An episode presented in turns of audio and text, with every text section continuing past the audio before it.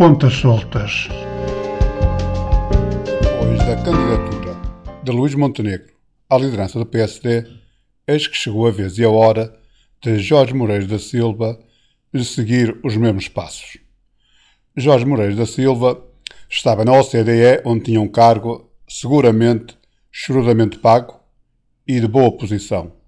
Portanto, alguém que troca um cargo deste na Europa pela candidatura à liderança do PSD é porque está de veras empenhado no processo que o espera. Entre Luís Montenegro e Jorge Moreira da Silva há algumas diferenças.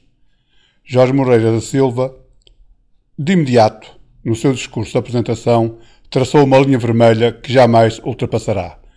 Acordos com o Chega. Luís Montenegro não o fez. Nem sei muito bem se nos deixou na dúvida ou se aceita essa possibilidade. Começa mal Luís Montenegro, um homem do aparelho partidário. Jorge Moreira da Silva é um homem mais da área da reflexão. É um homem com um pensamento estruturado. Foi secretário de Estado e ministro de Passos Coelho. Ambos vêm daquilo que se convencionou chamar o pacismo. Vamos ver quem é que o partido vai escolher. Pelo menos o ponto de partida já é diferente. Vamos ver se o PST assume alguma regularidade no seu funcionamento. Vamos ver se o PST é capaz, depois de eleger um líder, de voltar a ter capacidade para recrutar da sociedade civil bons quadros para o seu partido, que entretanto lhe fugiram. Não será fácil, uma vez que, pelo menos durante quatro anos e meio, o PSD vai estar na oposição. E sem querer lançar mau augure, sempre direi que tenho muitas dúvidas que daqui a dois anos, quando houver novas eleições para a liderança do PSD, não haja mudança de líder, esse sim, para levar o PS, ou para tentar levar de novo o PSD ao governo. É uma questão de juntar as pontas e tirar conclusões.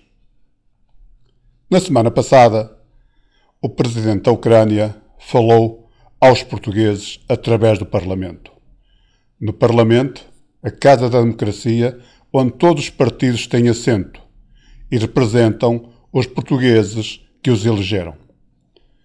Mas, nesse dia, enquanto durou o discurso do Sr. Presidente da Ucrânia, nem todos os portugueses estiveram representados na Assembleia da República. O PCP decidiu abandonar o Parlamento a quando da comunicação via videoconferência do Presidente da Ucrânia. Mal vão as coisas pela área do PCP. Um partido que faz parte da democracia.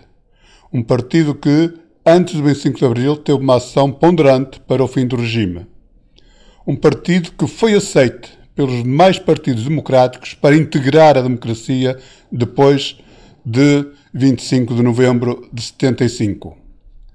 Mas o PCP está do lado errado da história. É um partido incapaz de pronunciar a palavra invasão da Ucrânia. E, para espanto, condena sempre o povo ucraniano pela invasão. O PCP não sabe que há um invasor, que há um agressor e que há uma vítima e que esse agressor é a Rússia e a vítima é a Ucrânia. No PCP, na intervenção da sua líder parlamentar, a Paula Santos, nota-se ali um anti-americanismo fortíssimo, mas que os ucranianos não têm culpa. E ver o PCP, um partido da esquerda, aliado ao Sr. Putin, da extrema-direita, é que ele nem é da direita, é da extrema-direita. Faz dó. Espero bem que os eleitores do PCP tirem as suas conclusões quando forem chamados de novo às urnas daqui a quatro anos e meio. Espero que esta atitude do PCP não caia no esquecimento. Na próxima semana, perdão, ainda esta semana, o secretário-geral da ONU, que por acaso é o português António Guterres, decidiu, possivelmente um pouco tardiamente, visitar a Rússia e a Ucrânia.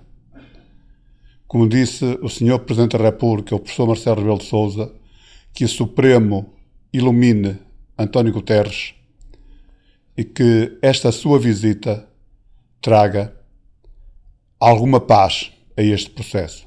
Tenho dúvidas. De imediato não trará, mas pode ser que de futuro seja um bom princípio para alguma paz. E vamos aguardar pelas próximas semanas. Dia 9 de maio é uma data fulcral para Putin. Ele tem que apresentar uma vitória. Vamos ver que vitória é que ele vai apresentar aos russos, sabendo ele que os russos não estão com ele nesta invasão da Ucrânia. Vamos juntar as pontas todas, porque nesta área entre a Rússia e a Ucrânia, neste espaço ucraniano que está a ser invadido pela Rússia e ainda ninguém percebeu muito bem porquê, há muitas pontas dispersas. Eu até sou levado a concluir que, muito sinceramente, não haverá ponta por onde se lhe pegue. Vamos aguardar pelos próximos dias, próximas semanas, e vamos ver se o Sr. Putin aliado à sua corte, consegue ter discernimento necessário para saber que está ele sozinho contra o mundo, contra a Europa e contra a Ucrânia. E se o seu objetivo era afastar a Ucrânia da Europa, enganou-se. Porque ele vai ter a Ucrânia como inimigo e vai ter a Europa ainda mais perto das suas fronteiras, porque a Europa apoia incondicionalmente a Ucrânia. Vamos ver o que nos espera. Até para a semana.